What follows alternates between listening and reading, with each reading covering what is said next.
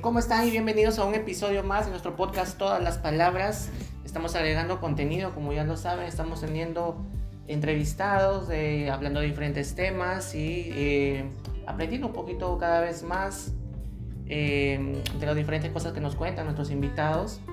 Ya saben, nuestro correo electrónico, todas las palabras p, arroba gmail.com.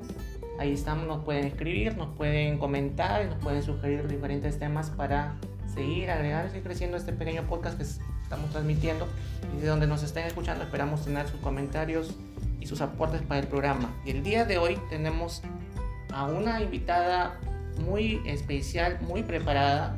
Creo que es la invitada más preparada que hemos tenido de todos nuestros invitados y ya la van a ir conociendo. Eh, y ha tenido pues el honor, este, pues, este pequeño podcast, yo me encuentro honrado con su, con su presencia, nos va a enseñar muchas cosas que vamos a aprender de una manera sencilla, práctica, todo lo que ella nos va a aportar el día de hoy. Bien, estamos con Cintia, ella es colombiana y es... Tania. Perdón, Tania. Disculpa, Tania, colombiana, es docente, de la Universidad de Sofía en Bulgaria, si no me equivoco.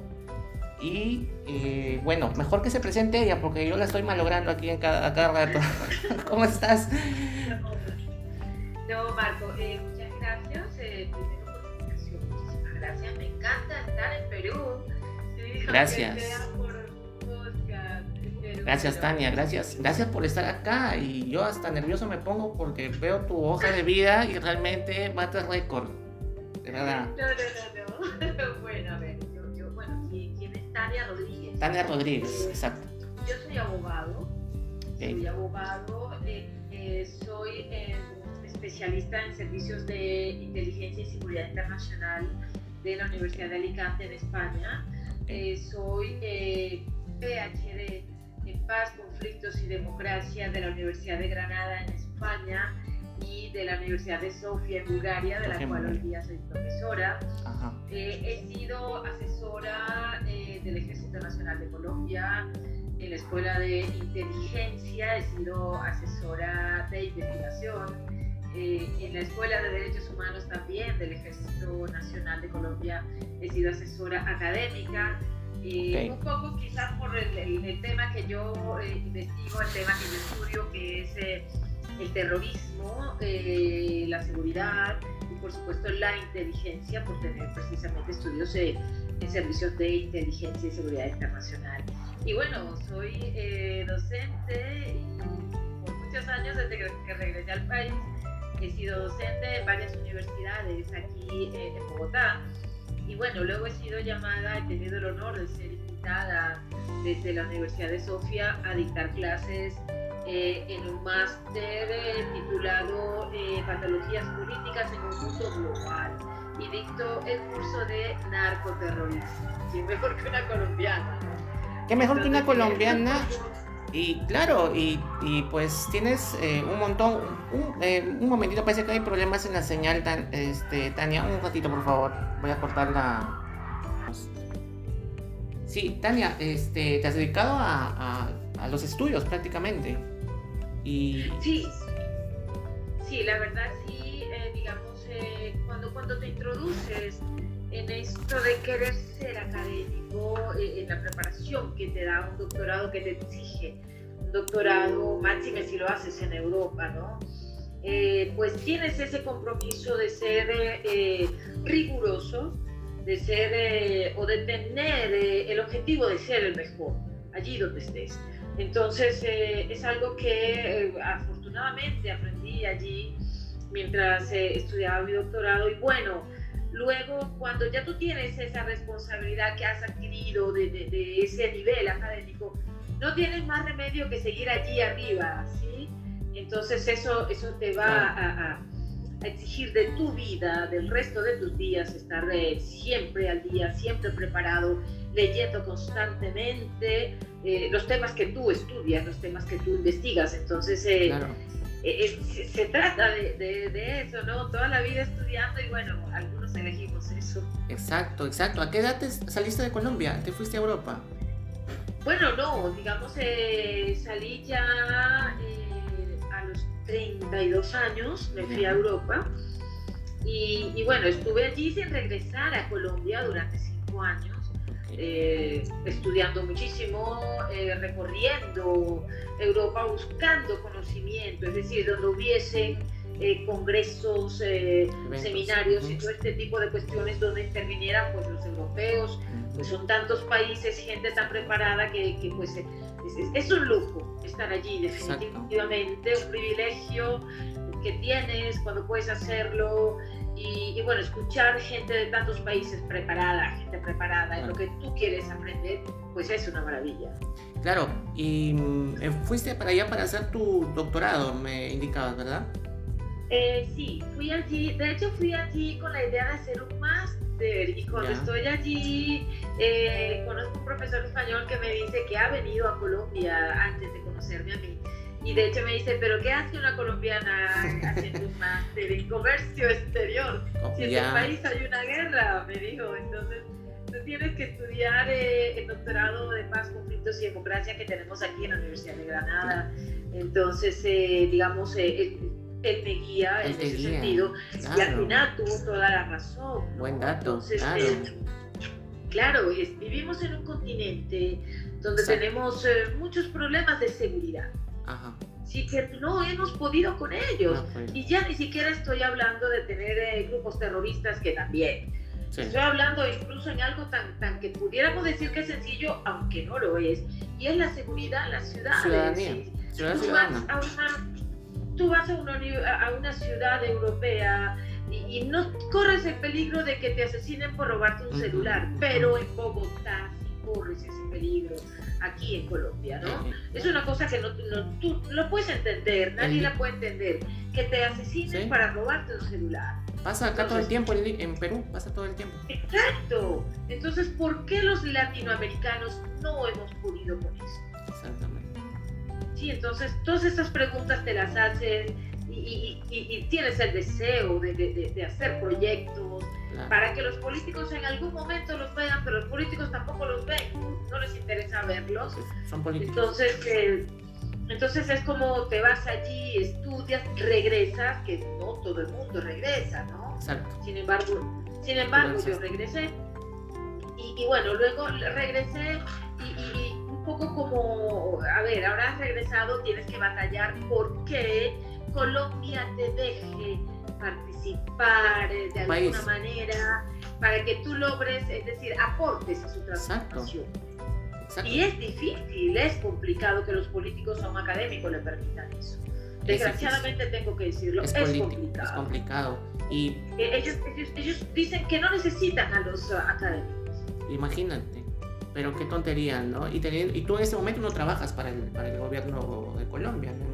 No, digamos que para el gobierno, para un gobierno nunca he trabajado. He trabajado para el Estado colombiano. Para el Estado. Ah, ya, ok. Pero en este momento, ¿no estás eh, trabajando en este momento para el Estado, digamos? ¿O sí? No, no, no. no. Eh, en este momento no. Digamos, eh, hasta el semestre pasado sí. Hasta el mes de febrero sí estuve en el Ministerio de Defensa, pues hace militares, exactamente ejército, como te, te comentaba, pero porque también dicté clases, ¿no? Se me había eso olvidado decirlo, pero dicté clases de eh, operaciones de inteligencia multinivel en la, en la, Escuela de Inteligencia del Ejército Nacional eh, en el semestre pasado. Entonces, eh, bueno, esto que cambia porque son cuestiones que son por contrato, ¿no? Claro, no estás allí, digamos, nombrado, sino por contrato, entonces se puede estar, mañana no. Y precisamente eso es lo que hace de que no, digamos, si hablamos del tema académico, ¿no? Concretamente, eso es lo que hace que si no tienes una plantilla de profesores estable, ¿sí? que tú sepas lo que, lo que, el enfoque de cada profesor, si le sirve o no a tus estudiantes, ¿sí? Eh, entonces es complicado que tú puedas lograr, eh, digamos, unas cuestiones, unos resultados positivos, realmente. Si no hay estabilidad en una familia, tampoco vas a lograr resultados positivos. Si me dices eh, que no hay estabilidad en una institución de educación superior, pues muchísimo menos. Claro, aparte de eso, ¿a qué, crees que se debe esto de que no se le da tanto a la parte académica que es tan importante? Porque los políticos nada más no, no se puede combatir, eh, digamos, el terrorismo, la inseguridad. Ya hemos visto que nuestros políticos, prácticamente casi en toda América Latina, no están al nivel de lo que quisiéramos, ¿no? Exacto. Entonces, ¿por qué crees que no, no se le da esa oportunidad a profesionales como tú, que mira, tienen bastantes estudios, ¿no? Claro, bueno, mira, eh, yo, yo, yo, creería, bueno, al, al ¿Te molesta? ¿Te, te, incomoda eso? ¿Te molesta que no es lo Claro, me molesta, me molesta muchísimo porque mira, casos como, como el mío, de personas eh, eh, que somos académicos eh, en un alto nivel, que hemos optado por irnos a otros países a estudiar para estar más preparados y todo esto. Entonces, que los políticos no, no hagan buen uso de ese conocimiento, que uno regresa al país cuando uno tiene otra mirada y puede aportar muchísimos, es bastante molesto, porque entonces tú, tú te preguntas, oiga, he estudiado, le quiero servir a mi país desde la academia o desde el Estado o desde un gobierno y no se te permite porque no eres político, ¿sí? Porque no haces política, porque no tienes lo que aquí llamamos un padrino político. Es lamentable porque lo que están haciendo los políticos que son al fin y al cabo los que cambian la realidad nacional de cada estado, ¿no? de cada sociedad, de cada país. Si no te lo permiten, entonces es frustrante, es realmente frustrante, porque tú tienes ideas, ¿sí? Porque no te han regalado un título, entonces tú te lo has ganado porque has estudiado y te lo han aprobado porque, porque han visto que, que pues te has esmerado y tus calificaciones son buenas. Entonces, eh, regresar a tu país a aportar y que tu país no te lo permita, no es un caso, digamos, eh, que se vea poco en mi país. Y creo que en América Latina no es un caso que, que, se vea poco. Yo creo que es muchísimo, que hay muchísima gente muy preparada en América Latina porque la hay. ¿sí?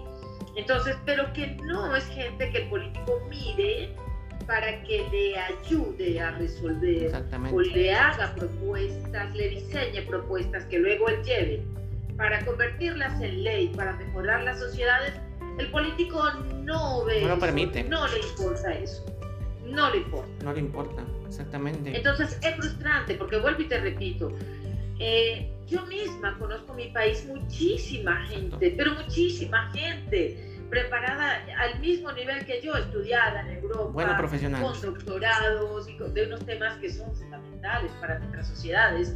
Y sin embargo, te pongo una particularidad, por ejemplo, en Colombia, si tú no estás en Bogotá, no tienes acceso a los medios de comunicación. Mm. Si estás en una ciudad intermedia o en otra de las ciudades grandes que hay en Colombia, que, en Colombia básicamente hay cinco ciudades bastante grandes, ¿no? Que es Bogotá, donde estoy, pues la capital. Luego está Medellín, que es la segunda ciudad, ¿no? Que mueve mucha, mucho poder. Sí, es grande. Luego está la ciudad de Cali, que es muy grande también. Estoy hablando de millones de, habitantes, ¿no? Eh, luego viene Barranquilla, luego viene Bucaramanga. Pero si tú no estás en Bogotá, no tienes ni siquiera acceso a medios de, comunicación. ¿En qué sentido lo digo? A que un medio te haga una entrevista. ¿sí? A que tú te des a conocer a través de los medios de comunicación. Como no estés en Bogotá, que es donde, donde están los medios nacionales, pues no existes. Es así de sencillo. Exactamente. ¿Y tú has, has tenido la oportunidad de, de, ser invitada a, entrevistas televisivas para dar análisis de este de sobre tu sobre tu especialidad en varias oportunidades. Ah, de hecho, a mí se me invita incluso a, analizar los temas de Europa cuando tienen que ver con terrorismo, pues porque eso es lo que yo, yo estudié, mi tesis doctoral se remite a eso, ¿no? Terrorismo islámico, terrorismo yihadista que conocemos. Entonces, de hecho, como te digo, eh, eh, es más, casi nunca me llaman para analizar el terrorismo colombiano, ¿eh? sino siempre... Los actos terroristas que ocurren en Europa por este, cuenta de los yihadistas. Estamos en un mundo al revés, parecería. ¿no? Al revés. Al revés, todos al revés, ¿no? quienes deberían estar no están y están gente que exactamente ¿no? y yo creo que eso yo creo que eso da cuenta de nuestras realidades de lo que estamos claro de lo que tenemos pues por eso estamos Porque así de otra manera de otra manera no entenderíamos que fuéramos unos países tan parecidos en la violencia y en las formas de violencia que hay en nuestras sociedades. de otra manera no se entendería, ¿no? Eh, no, se están, no se está echando mano de personas eh, educadas a un alto nivel. Si, por ejemplo, me preguntas, eh, ¿en Europa funciona así?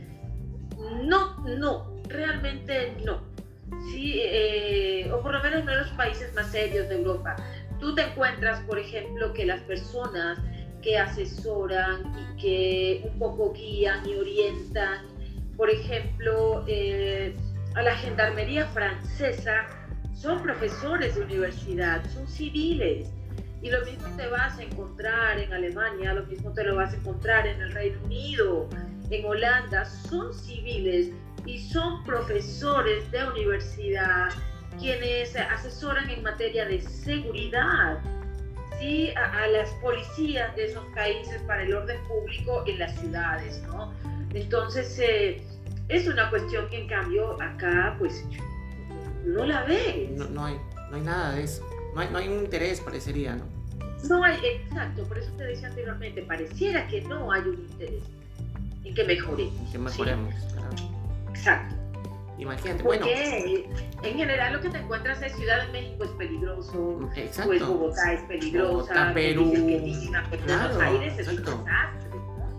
Sí, sí, sí, sí, casi todos eh, en Sudamérica estamos así, ¿no? Y Latinoamérica en general, ¿no? Y ya sitios con narcoterrorismo ya como en México. Sí, en, nuestras calles. De, pronto antes uno creía incluso o veía, no es que creía, uno veía en Chile una imagen de país estable y resulta que podemos estar diciendo tranquilamente que Chile es el peor país en este momento. En este momento, claro, claro. Es que si lo dejamos avanzar también eso va creciendo. Exactamente. Exactamente. Pero bueno, nos contabas que habías ido a Europa y habías estado en España. Cuéntanos un poco de, de, qué lugares fuiste yendo y aprendiendo cada cosa, por favor, porque es un largo... Bueno, eh, yo me voy en el año 2008 a España empiezo a estudiar en el año 2009, como te dije, fui por un, fui por un máster, terminé haciendo un doctorado. En ese momento, en ese momento, no había entrado en vigencia en España aún el Plan Boloña, que se llama, que es el Plan de Educación de la Unión Europea, que se aprobó en, precisamente en la ciudad de Boloña, Italia, eh, que eh, este, este, cuando entra a regir el Plan Boloña te exige que para hacer un doctorado tienes que tener antes un máster, pero yo logré estudiar sin este requisito porque aún, como te digo, no había entrado el plan Boloña a regir en España, entonces podías hacer el doctorado sin hacer un máster, ¿no? Entonces fue eso que yo logré pillar, digamos. Eh, otra cuestión, eh, a partir de allí, cuando empiezo a hacer mi doctorado, eh, me gano una beca Erasmus el programa Erasmus de la Unión Europea. Y, pues bueno, tengo una cantidad de países de los que puedo escoger para ir a hacer mi estancia doctoral allí.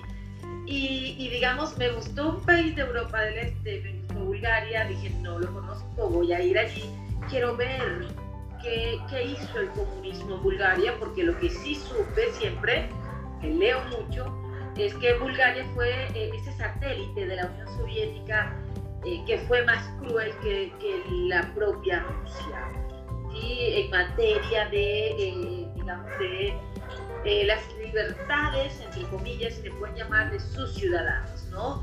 La inteligencia más, más dura, la inteligencia más estricta, los servicios de inteligencia me refiero, aparte de los de Moscú, fueron los de Sofía, es decir, los de Bulgaria. Entonces yo dije, pues puedo ir allí, quiero ir allí. Entonces me fui allí, evidentemente me encontré con un país sorprendente. Eh, Bulgaria es un país más antiguo que cualquiera de los países de, América, ¿no? Eh, entonces eh, me encontré con mucha historia, esa es la ventaja de estudiar en Europa sí, tienes todas, tienes siglos de historia, ¿no? Para, para, ver, para apreciar, para aprender. Entonces, eh, allí, pues digamos, yo soy una apasionada siempre del siglo XX, eso sí, yo soy del siglo XX, me encanta. Entonces, eh, una de las cuestiones que pude ver allí fue ese contraste de los nazis y lo que los nazis hicieron, y luego cuando los comunistas llegan y expulsan a los nazis y se quedan ellos, tú terminas pensando algo así como yo pensé cuando vi las dos cuestiones allí, sí, y, y, me quedé aterrada, o sea, es decir, los, rastros que dejaron, ¿no? El nazismo y el comunismo, y, entonces dices, pero pobre gente, primero están los nazis y resulta que los nazis, llegan los comunistas y echan a los nazis y ya no sé qué es peor. ¿Cuál es peor? claro, tú terminas pensando en pobre gente. ¿Cuál es pobre gente? Entonces, eso conocí, eso aprendí eh, eh, allí en, Bulgaria. Europa del Este, para mí, que después seguí yendo a otros países de Europa del Este, para mí es, es la, la, la, verdadera Europa, realmente. Si, si, me preguntas cómo defines Europa, bueno, los europeos mismos hablan de tres, tres de, de, tres Europas, la Europa del Este, la Europa Occidental, que son los ricos, y la Europa Central, que también son ricos, ¿no? Porque Alemania es Europa Central. Polonia, que es, eh, digamos, de los países que fueron comunistas, y Polonia es la potencia de, esos países eh, no occidentales, ¿sí? de la Europa no occidental. Entonces eh, te encuentras con una Europa, primero hermosa, ¿no? en, Europa del Este. Segundo, te encuentras con una diversidad de, de, de idiomas, te encuentras con una diversidad de religiones también, entonces, si tienes una diversidad de religiones, eh, te vas a encontrar con una con diversidad de culturas. Cuando yo te digo, por ejemplo, eh, viví la Semana Santa en, en, Sofía, Bulgaria, y para mí fue maravilloso, fue impresionante y es diferente a la de los eh, católicos. sí, pero es, es, es, divina, es preciosa y aprendí de ello, ¿no?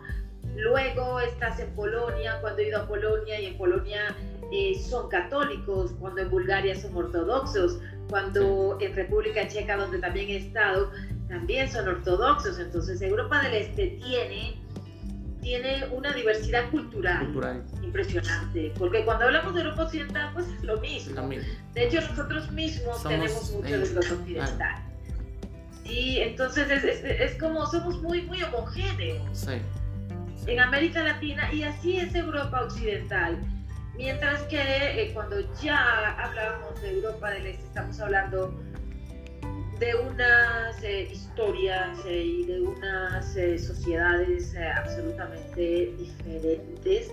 Además, si a ello tú sumas el ingrediente del comunismo, comunismo ¿no? sí, aquí en Europa del Este, que fue tan cruel, tan cruel, entonces estamos hablando de unos países que para mí son unos países ejemplos, son unos países valientes. Valientes, Valientes porque tuvieron una gente que también enfrentó el comunismo y, luego, pues claro, pasaban más encarcelados que otra cosa.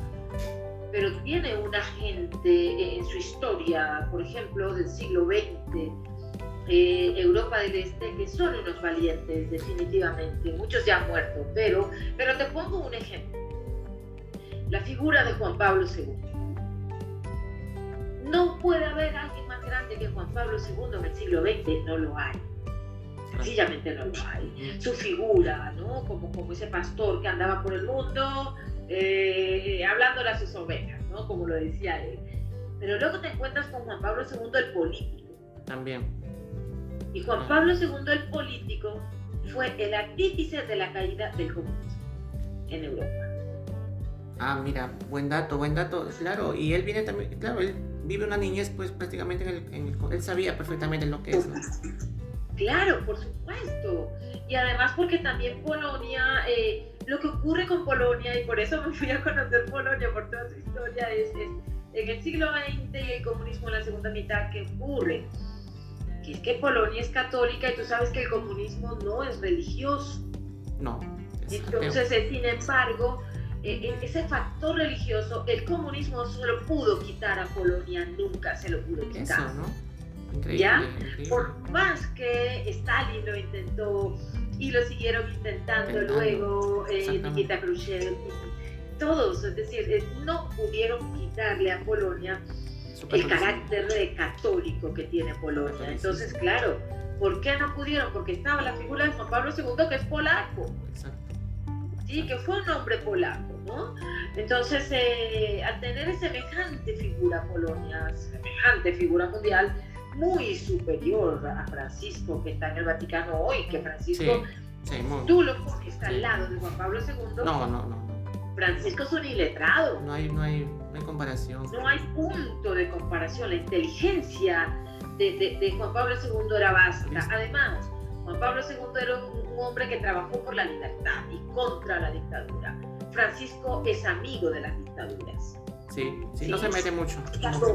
Es algo, bien diferente, ¿no? Sí, sí, Entonces, eh, por eso, o sea, por eso te digo, eh, Europa del Este ha dado unas figuras impresionantes, sí, muy admiradas, eh, sobre todo en los Estados Unidos porque acuérdate que Estados Unidos pues también batalló contra el comunismo, contra la Unión Soviética, entonces eh, conoció de, estos personajes como Václav Havel, por ejemplo, en, eh, República Checa, o como Imre Nagy en Hungría, ¿no? Entonces, eh, Europa del Este tiene mucho que, que enseñarle al mundo, y el mundo pocas veces mira a Europa del Este. Sí. Pero Europa del Este es un tesoro. A mí personalmente me parece un tesoro y es hermoso. Y es hermoso. Y... Una, carga histórica impresionante. Claro, y, y continúa, ¿no? Continúan problemas por ahí, ¿no? Con, con Rusia, el comunismo, Bielorrusia, todo por ahí. ahí. Eso, fíjate tú, por ejemplo, lo que estamos. Es que pareciera, incluso en nuestro continente, hay hoy una ola de, de comunismo eh, claro, es un comunismo analfabeto nuestro, ¿no? Es un comunismo ridículo y ah, estúpido, diría yo. Claro, en comparación. Pero, fíjate, que ni siquiera en, el propio momento de la Guerra Fría lo hubo. Y, hoy estamos hablando de que alguien en Chile, por Dios, en Chile, si a mí me dicen que lo están diciendo en Argentina, yo digo, bueno, es normal.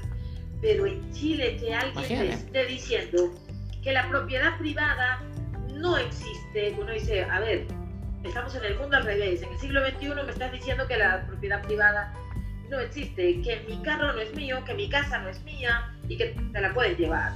Es increíble. Y estamos viendo luego Polonia, como la acabas de mencionar, Polonia y República Checa intentando, perdón, eh, Bielorrusia intentando desestabilizar Polonia no sé si tú recuerdes, pero Polonia, una de las cuestiones que aprendí cuando estuve en enero del año pasado en Polonia fue, yo creía que Polonia solamente la habían partido en dos, dos veces.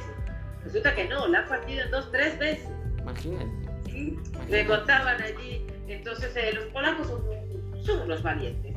Y ahora están enfrentando, ojo, una amenaza que no es una amenaza contra Polonia, ¿no? No, es una amenaza contra la Unión Europea porque Polonia es una frontera de la Unión Europea con Bielorrusia. Sin embargo, estamos otra vez en la historia de que detrás de Bielorrusia está Rusia, de que Bielorrusia es un satélite de Putin y que quiere expandirse a través de la desestabilización. Imagínate. Entonces, eh, eh, estamos en un mundo eh, al revés. Yo creo que en general el mundo está bastante mal. Sí, y, te voy a decir algo, los, países más estables de la Unión Europea son precisamente los que están en Europa del Este. ¿Por qué? Porque ellos tienen muy claro que ya sufrieron el comunismo y que no lo quieren volver a sufrir. ¿Ya? Y tienen otra cuestión que es fundamental, fundamental para eh, galvanizar una sociedad y es la religión y ellos tienen muy claro, los polacos, que ellos son el 94% católicos. 94% de la población polaca es católica. Y si vas a eh, Bulgaria, te encontrarás más o menos con la misma cifra que son ortodoxos. Y así todos los de por ahí. Hungría, igual, Hungría es totalmente ortodoxa. Rumanía, me, me hablabas de Rumanía también. Rumanía, igual. Entonces, eh, la religión es un factor fundamental para la estabilidad de las sociedades. ¿Y qué ha hecho Europa Occidental? Denigrar ¿no? de la religión. Decir, odiamos el cristianismo, no quitémonos eso de encima, quitémonos el cristianismo de encima, no queremos esto. ¿Por qué? Porque el cristianismo nos ata, es una atadura, te encuentras con las chicas que salen desnudas por las calles, ah. diciendo que la religión te está matando, y uno dice, pero que te está matando, como si andas desnuda por la calle y no te pasa nada. ¿sí? Entonces, es una locura el mundo de hoy. Y también, ubícame tú si me equivoco, porque, a ver, Alemania hay, está partida en dos también, o me parece, o tengo esa... Bueno, mira, eh, eh, ¿qué te digo? Eh, Alemania en este momento, y, hay que tener cuidado con Alemania, ¿sabes? Yo eh, siempre eh, recuerdo una frase de después de la Segunda Guerra Mundial, cuando, cuando bueno, cuando ya se cae, perdón, sí, bueno, se cae todo esto de la guerra y tal, y, entonces eh, viene la Guerra Y ah, se funda la OTAN. Ya. Sí, eh, eh, en ese momento, bueno, había dos Alemania, Claro. Pero recuerdo esta frase con la que se funda la OTAN, ¿no? que dice, bueno, los Estados Unidos dentro, los rusos fuera, no entran a la OTAN, y los alemanes vigilados. Los alemanes hay que vigilarlos siempre. Muy buena, ya. Esa frase es histórica, esa frase es una realidad. Porque Alemania no es problemática en el siglo XX, ya de antes venía Alemania. Sí, pues. Antes de incluso. Tienen sus ideas, pues hace un Hitler, ¿no? De, Alemania, ¿no? No por. No por, no por claro, y, eso, no por casualidad. si tú me preguntas, eso es que, lo que me has preguntado, ¿y cómo está Alemania ahora? Yo, entre otras cosas, te diré, Alemania todavía se está debatiendo en ese tema de, de lo que hicieron en el siglo XX los nazis, ¿no? Entonces, ellos aún se están debatiendo en, en, la culpa. La culpa es muy importante, pero en Alemania es aún más importante, ¿no? Por lo que hicieron. Pero fíjate que los, los uh, japoneses no han querido reconocer la culpa de lo que hicieron en la Segunda Guerra Mundial en ese episodio de, Oriente, del lejano Oriente, donde también estuvo la Segunda Guerra Mundial, ¿no? Entonces ellos a regañadientes por ahí han dicho algo de lo que hicieron con las mujeres chinas, que las eh, tomaron de mujeres de compañía que le llamaban y no era más que prostituirlas, ¿no? Entonces ellos a regañadientes han querido decir algo pero los alemanes es que siempre asumido la culpa. Entonces eh, han llegado eh, a este momento porque ya hay algunas personas que dicen, perdona, yo creo que esto de la culpa ya debe acabar. Y entonces a mí me parece peligroso cuando un alemán te dice, yo creo que esto de la culpa debe acabar. No, no debe acabar. Entonces, ¿por qué? Porque es que estás en riesgo siempre de repetir. Claro. Sí, entonces eh, Alemania hoy está por ejemplo... ¿Está eh, unificada? Cuando, yo estuve en el Palacio de Congresos de los Nazis, que está convertido en museo, ya. Eh, allí en Nuremberg, era muy curioso porque yo le preguntaba a las personas que atendían allí la historia del lugar y bueno, contaban todo lo de los nazis y luego al final te terminaban diciendo, bueno, eh, la verdad es que esto es museo desde el año 2006, creo que es, imagínate. Eh, porque eh, el, ayuntamiento y el consejo municipal de Nuremberg duraron años debatiendo si eh, destruían todo aquello rastro nazi o si lo convertían en museo para que las nuevas generaciones lo vieran y aquello no Entonces tú te dices, óyeme, pero aquello ocurrió en la segunda mitad eh, pilló primera y, segunda mitad del siglo XX y tú me estás diciendo que hasta 2006 resolvieron que lo dejaban en pie, ¿sí? Para que las nuevas generaciones no olvidaran. Entonces, eh, estas cosas eh, también todavía causan trasquiña en la sociedad alemana, ¿no? Entonces, hoy tenemos una Alemania que tiene miedo, eso debo decirle. Tenemos una Alemania que tiene miedo porque sus políticos han sido responsables ellos son unas personas muy serias, absolutamente serias. Pareciera que todos son militares allí, ¿no? Cuando vas a la estación del metro y los ves, tú dices, aquí todo el mundo está serio. ¿Qué pasa aquí? No hay sonrisa, la gente no, es extrovertida, ¿no? Y conocemos personas que son así. Pero eh, las nuevas políticas globales, estas políticas de cambio climático, estas políticas de, de migraciones, de puertas abiertas a la migración, sea de donde sea, eh, están haciendo en Alemania media, ¿no? La sociedad alemana. La sociedad alemana no está compacta en muchos Está dividida. Está, dividida, ¿verdad? Y sí, eh, claro, está dividida en qué, en respecto a qué, a, a la forma de política, a, a qué, mayor, ¿cómo? Sí, es decir, eh, eh, la sociedad alemana tiene dudas, la sociedad alemana yo diría incluso que tiene, tiene ciertos miedos, y, precisamente es que los únicos que logran dividir y deshacer y hacer guerras y también frenarlas son los políticos, ¿no? Los políticos toman las decisiones y te cambian la vida con sus decisiones. Los políticos hacen las leyes, ya a partir de allí son los dueños y señores. Porque la ley es la que gobierna un Estado y una sociedad, no es un político. Tú no te sometes a un político, bueno, a no ser que estés en un régimen totalitario, obviamente, porque es el caso de esta Alemania de hoy, ¿no? Entonces, por eso hablamos del imperio de la ley. La ley impera, solo obedezco a la ley. Pero el problema es que las leyes las hacen los políticos y en este siglo XXI, en esta segunda mitad del siglo XXI, lo que estamos viendo es políticos irresponsables en las grandes potencias mundiales Políticos irresponsables en Estados Unidos, por Dios. Políticos irresponsables en Alemania, políticos irresponsables en Italia, políticos irresponsables en Francia, en el Reino Unido, que te dicen que tienes que salirte de la Unión Europea y votas para salirte. Entonces, digamos que los políticos irresponsables los hemos visto siempre en América Latina y estamos acostumbrados a eso. Pero si tú miras el mundo, si tú miras hacia el norte y ves a los Estados Unidos y luego miras hacia Europa, te darás cuenta que es que estamos plagados por todas partes de políticos irresponsables. Exactamente. Y Alemania no está haciendo la excepción. exacto.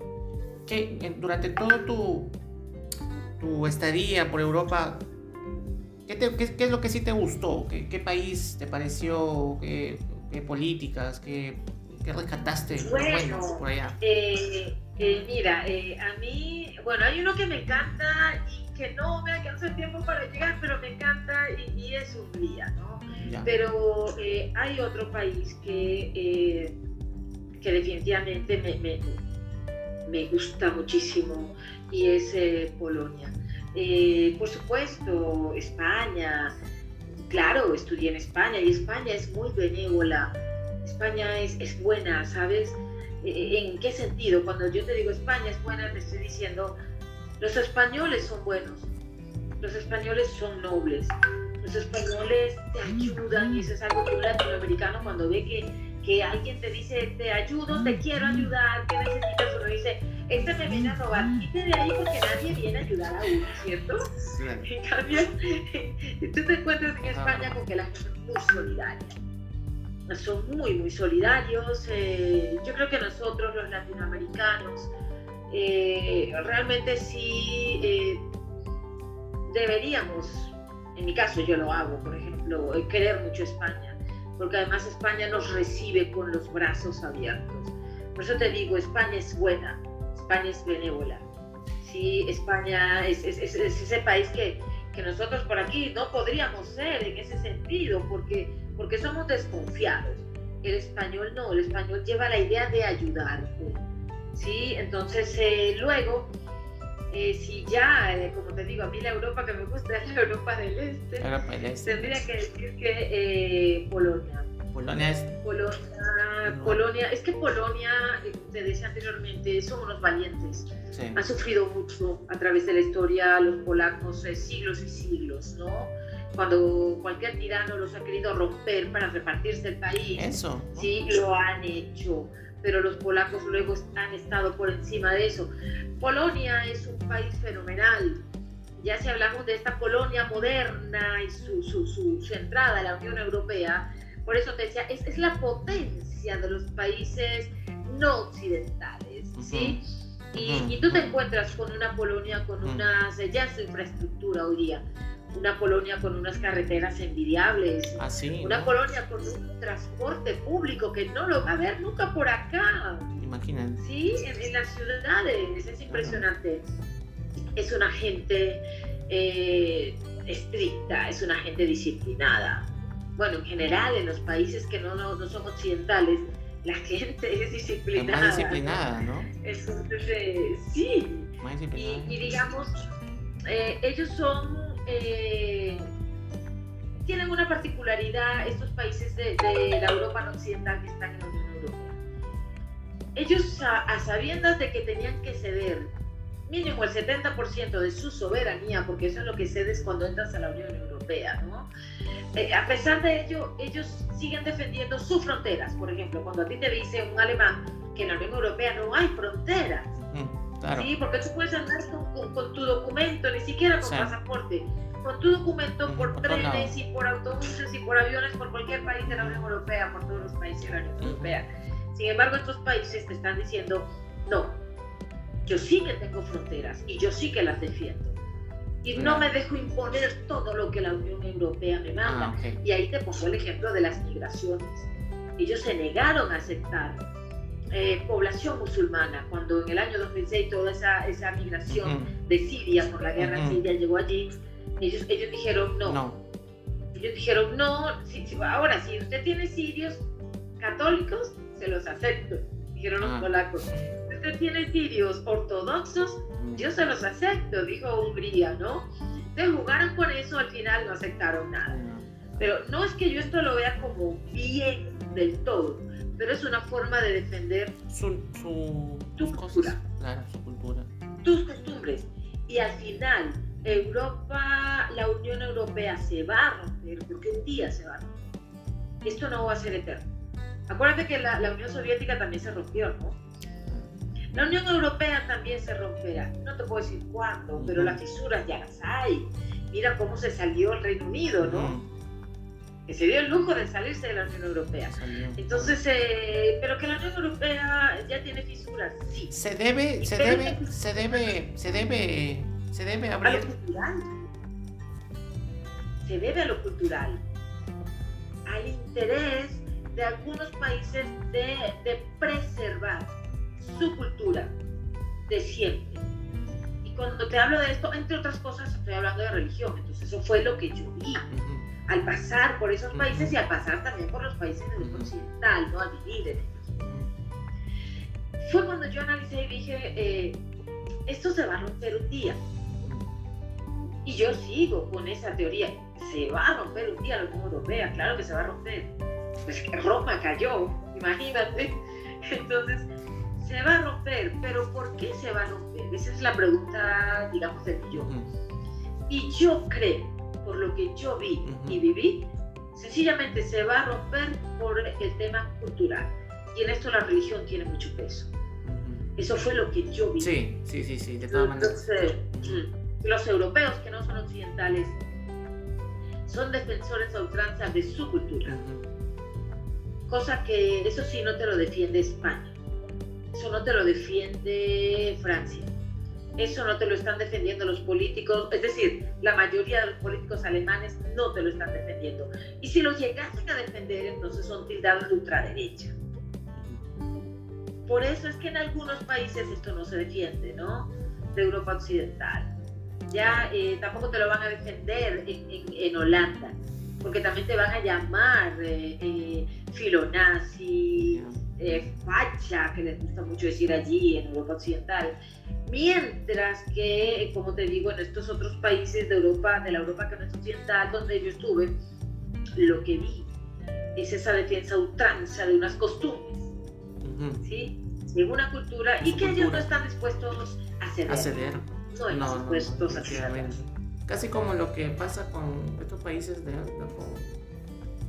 con, Israel y... Ah, supuesto, claro, es que, es que bueno, de, nunca acabar. También estuve de, vacaciones, pero estuve en Israel porque además tenía que ir a conocerlo, digamos, eh, fui en periodo de vacaciones, eh, porque pues mi tesis doctoral precisamente eh, trata sobre el conflicto Israel-Palestina y el terrorismo yihadista, ¿no? Ah, Los israelíes tampoco están dispuestos a, permitir que les cambie no su, digamos, tal vez su hábitat porque allí de lo que se trata ya es de territorio, ¿sí? Eh, eh, ellos no están dispuestos a, que allí también los transforme Estados Unidos porque quiera.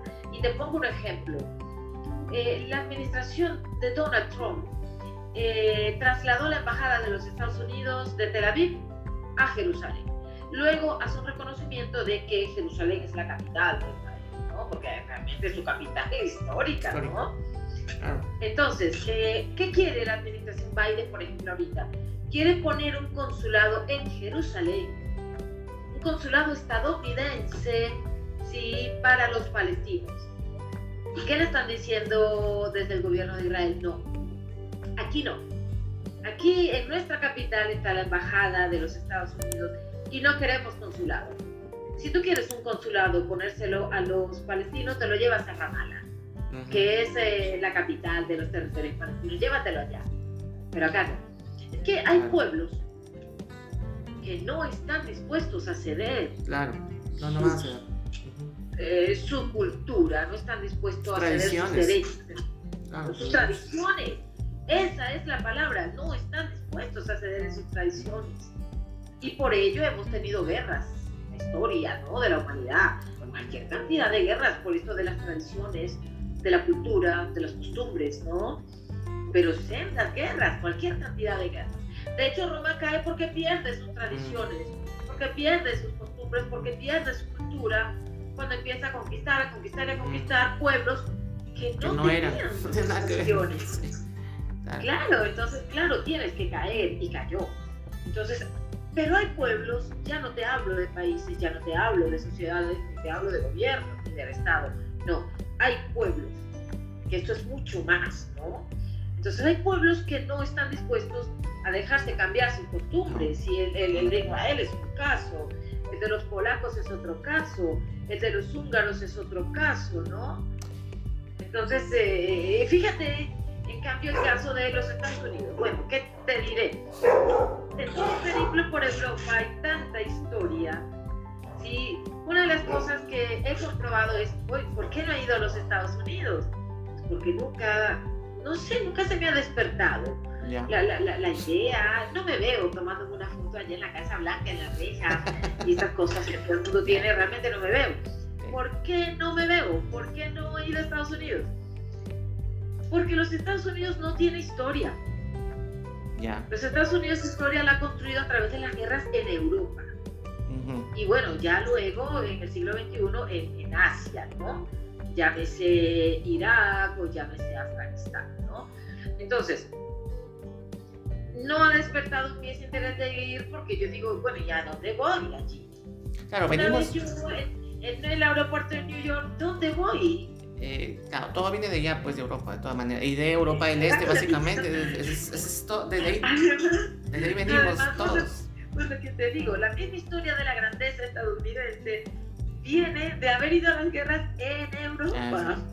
es más acá. Entonces yo digo, bueno, ¿y, yo, yo, qué hago en Estados Unidos? Yo no podría ir a buscar allí, yo, allí no se me ha quedado nada.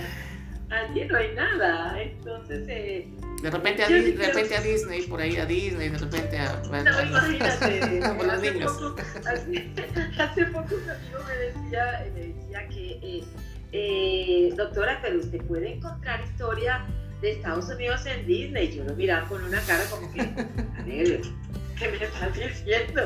Entonces yo, yo, mi hija, mi hija, el Disney de mi hija ha sido llevarla a Israel, llevarla a los campos de concentración en Polonia, ah, en Alemania, eh, pues eh, llevarla a, a Praga, la República Checa, hemos sido, digamos, porque no hemos ido a Estados Unidos. Porque, porque, porque decimos, pero allí, ¿qué vamos a ver? ¿Qué vamos a hacer? Sí. pero, pero creo que lo que bonito de Estados Unidos, creo que su aporte, creo, ha sido la democracia, ¿no? A la, a la, a la, humanidad. Claro, no, y, muchísimo más, ¿no? Eh, grandes invenciones de la modernidad. La modernidad. incluso de esta etapa contemporánea, por supuesto se las debemos a los Estados Unidos. Sí, Eso además acá. Grandes avances, científicos en medicina se los debemos a los Estados Unidos. Los Estados Unidos realmente, es más, te puedo decir, yo no he ido y no me llama la atención ir pero todos los días yo sigo lo que ocurre en los Estados Unidos y he leído libros y libros y libros sobre la historia de los Estados Unidos, sobre su ejército, porque yo pues me desenvuelvo en ese, acá en Colombia en ese, ese sector, ¿no? Y, Entonces es... Y ellos son muy buenos en, ese, tienen creo que las mejores estrategias de, Me parece, Después ¿o no? de los israelíes, sí. Ah, ok. Pero ellos son como hermanos, ¿ah? Son como hermanos. Después de los israelíes. Son, son, son muy, son muy, son muy allegados, pues, ¿no? Sí, sí, claro, son, son una cuestión muy, muy unida, ¿no?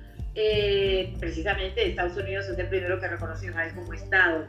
Entonces, eh, ese es otro pueblo que es, eh, es, una cosa brutal cuando tú piensas en todo el aporte que le ha dado a la humanidad. ¿Sí? Eh, los israelíes eh, y los judíos, que hay que recordar que no todos los israelíes son judíos. ¿no? Ajá. Entonces, Ajá. y todos los judíos tampoco son israelíes, porque en Perú hay judíos y no son israelíes, en Colombia hay claro. judíos y no son israelíes. Sí, a no ser la nacionalidad, por supuesto. Sí. Pero son dos pueblos parecidos que le han aportado muchísimo a la humanidad. Pues los judíos a través de siglos y siglos, ¿no? Israel, pues ahora como Estado de Israel. Y los Estados Unidos, eh, a pesar de que eh, es, es, un país que nace en contraposición a lo que era Europa en el siglo XIX, recuerda que vienen barcos y barcos de, de, de sí. irlandeses, ¿no? Irlandeses, ingleses, a, italianos, sí, de todo. Apuntar eso que tú decías ahorita, a crear esa democracia perfecta, que ya no lo es, pero que es la gran democracia, ¿no? Ya, ya no. Entonces, esos, actualmente, esos de democracia. Actualmente ya no es. A tu opinión, ya no es la democ una democracia perfecta. La, no, no, no, no, ya no lo es. De hecho, yo eh, vivo sorprendida de, de, cómo, precisamente hoy recordaba eso, pero no, no llegué a recordar el nombre de aquel político soviético que en una entrevista llegó a decir que, que la Unión Soviética no iba a tener necesidad de, ir a invadir Estados Unidos que igual ellos mismos iban a, a, llegar al punto, ¿no? Y si tú ves el Estados Unidos de hoy, y tú ves sobre todo, y esto voy a hacer, es un análisis objetivo, cortito, pero es un análisis objetivo, el Partido Demócrata ha sido el que ha cambiado. Sí, el Partido Demócrata está usando hoy en día, y me puse en el trabajo de averiguar qué es esto de esta teoría que, tienen los, los uh, del Partido Demócrata hoy. Y me puse en el trabajo de averiguar en algunos estados que veo en las noticias que se está implementando por parte de gobernantes demócratas una teoría que ellos llaman la teoría crítica de la raza, donde están enseñando, se están devolviendo en el tiempo y están volviendo a crear un conflicto desde los colegios, porque la teoría crítica de la raza le está diciendo a los niños negros que los niños blancos son malos. Es ¿sí? Que le está diciendo que es que en los años eh, 60 y hacia atrás, eh, en los Estados Unidos eh, la población negra se tenía que sentar detrás en el autobús porque delante iban los blancos, entonces por ello los blancos son malos, o sea, son malos porque nacen blancos, ¿no? Entonces tú dices, bueno, todos hemos tenido errores, en, en la historia, ¿no? Todos los, los, pueblos. Y los Estados Unidos no fue la excepción y ese fue un error, ¿no? Después de ser aquel país donde Abraham Lincoln eh, abolió la esclavitud, terminó luego en el siglo XX, primera mitad, con esta cosa de, de, de la apartheid. Que era una apartheid, ¿no? El Ku Klux Klan y todo esto. Que hay que recordar que Ku Klux Klan eran, eran demócratas, ¿no? Entonces, eh, hoy en día los demócratas eh, eh, en algunos estados como en Virginia, ¿sí? me tomé el trabajo de entrar a la Secretaría de Educación de Virginia. Y allí me encontré efectivamente con que se dicta en los colegios la teoría crítica de la raza, es decir, decirle a los niños negros que los niños blancos son malos y que no te juntes, es más, que el niño blanco te tiene que pedir perdón, pero ¿por qué te va a pedir perdón un niño por algo que? ¿Ya? Entonces, esta decadencia del Partido Demócrata, que tú lo puedes incluso ver en la última encuesta que ha salido hoy en los Estados Unidos de, eh, eh, de esta empresa, bueno, ahorita, ahorita lo recordaré, claro. eh, que, que, es muy famosa, bueno, esta encuestadora, pero que te está diciendo, hoy, el resultado de hoy, te está diciendo que el año entrante hay elecciones eh, de midterm, que llaman ellos, ¿no? Mitad de, de mandato sí, eh, hay elecciones para elegir una parte, renovar una parte del Senado y otra de la Cámara, ¿sí? allí en Estados Unidos. Y te está diciendo la encuesta de hoy de que la diferencia entre el Partido Republicano y el Partido Demócrata es de 10 puntos. 10 puntos es demasiado. Entonces te, está diciendo que los, de, los republicanos van a mandar en la Cámara y en el Senado. Después de 40 años, ¿por qué? Porque la gente no quiere las políticas del Partido Demócrata. Porque el Partido Demócrata está degenerando en socialismo.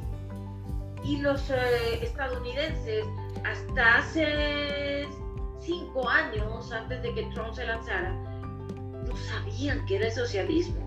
Pero, claro. No lo sabían. Empezaron a buscar en el diccionario qué era socialismo. ¿Y esto Pero no les interesaba. Porque vivían en un país casi perfecto con su capitalismo, ¿no? Sin embargo, te dijeron, cuando Trump gobernaba, de que todo el mundo desde Europa y de otras partes te decían los medios, los analistas y propios de Estados Unidos también te decían que ya no era la democracia ejemplar porque Trump era el presidente.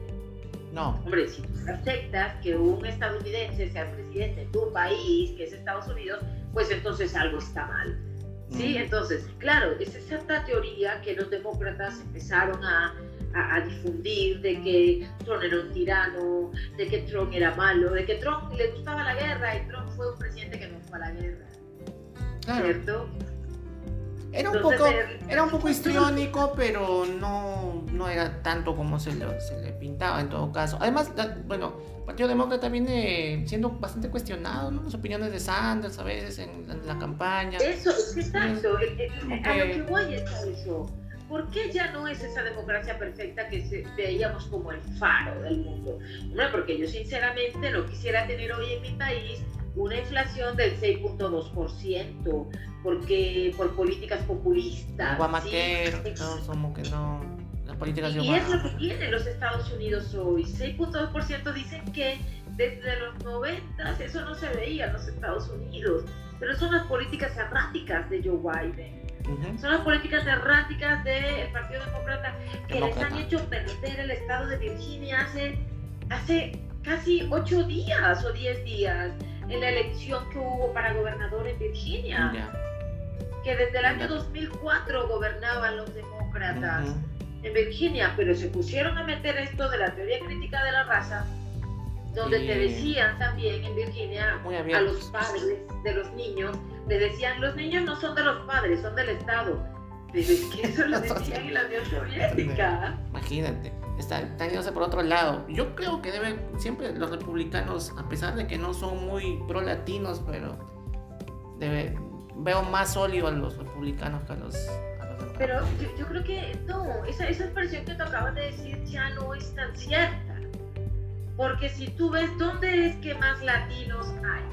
En ah, los claro. Estados Unidos, en Florida. Es un cliché, obviamente, claro. En Florida. ¿Y dónde ganó Trump? En Florida.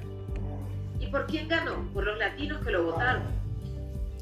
Que los mismos latinos se dan cuenta también de que las políticas a veces quieren mayor eh, control y quieren mayor estabilidad y no quieren tanta que lleguen inmigrantes Hablabas de inmigrantes. de España, no, no voy a querer, es decir, a mí, a mí, sí, yo seré latina. Que venga pero este Lo que me interesa es la economía.